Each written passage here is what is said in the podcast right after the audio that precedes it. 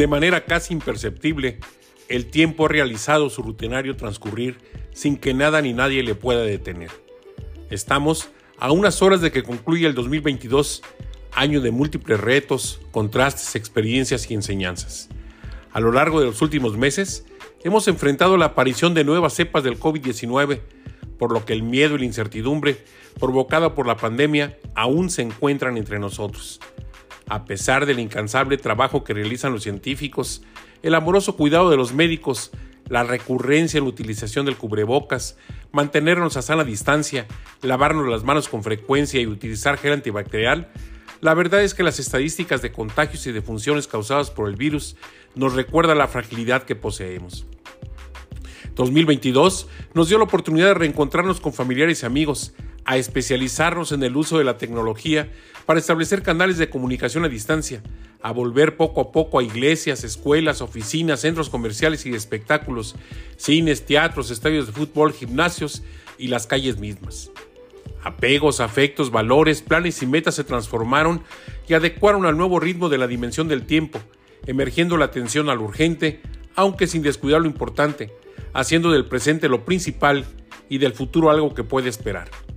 Hoy, a punto de concluir el 2022, debemos ser agradecidos por la vida y las oportunidades laborales, por el aprendizaje en la derrota y la exquisitez de la victoria, por la compañía de la familia y la solidaridad de los amigos, por a pesar de todo y contra todo, mantenernos de pie. Ha sido este año un año difícil, en el que la guerra en Ucrania nos ha causado desasosiego y tristeza, siendo impotentes testigos de lo que la fuerza y el poder provocan. Hemos contemplado la entronización del equipo de fútbol de Argentina como campeón de la Copa del Mundo celebrado en Qatar y del fracaso de la selección mexicana en el mismo certamen. De la fascinación por Lionel Messi y del dolor causado por la muerte de Edson Arantes, mejor conocido como Pelé. De igual manera, del regreso de Lula da Silva como presidente del Brasil de la caída y el, encarcelamiento del presidente de Perú, del atentado contra la vida de la vicepresidenta de Argentina y de la presunción de plagio por parte de una ministro de la Suprema Corte de, de, Justicia de la Nación para obtener el grado de licenciatura en Derecho. De manera personal, 2022 ha quedado marcado en mi conciencia y corazón por la muerte de mi querida hermana Perita, por el inesperado ingreso a la Academia Nacional de Historia y Geografía, por el reconocimiento que me otorgó la Universidad La Salle Morelia, así como por la designación de mi nieto Patricio como síndico del Cabildo Infantil del Ayuntamiento de Morelia. Tuve la bendición de realizar varios viajes en los que disfruté de maravillosos paisajes, deliciosos olores y sabores, la convivencia con mi familia y el encuentro con viejos amigos, sin menoscabo a la integración de nuevos afectos a mi vida. En todo momento he tenido la conciencia plena de la presencia de Dios respetando a todo aquel que tiene una concepción diferente a la mía. Aprendí, aprendí que vivir con la espiritualidad no significa fanatismo ni xenofobia alguna, que el ser tolerante con quien piensa diferente es un principio, es un principio básico de unidad en la diversidad, la cual enriquece la visión colectiva y permite construir escenarios conjuntos de trabajo, armonía y paz.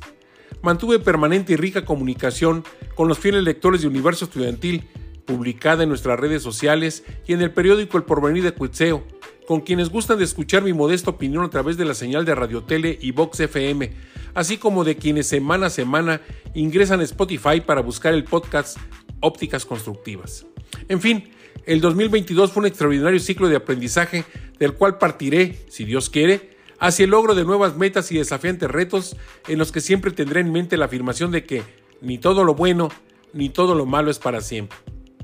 La ocasión, el día de hoy me es propicio para agradecer desde la generosidad de este espacio de reflexión su permanente compañía a lo largo de este año, sus apreciados comentarios y valiosa confianza. Finalmente, con todo lo maravilloso que esta frase conlleva, apreciado lector o escucha, le deseo un extraordinario fin del 2022, no sin antes invitarle a que viva la vida con plenitud y a que sea feliz, feliz, muy feliz.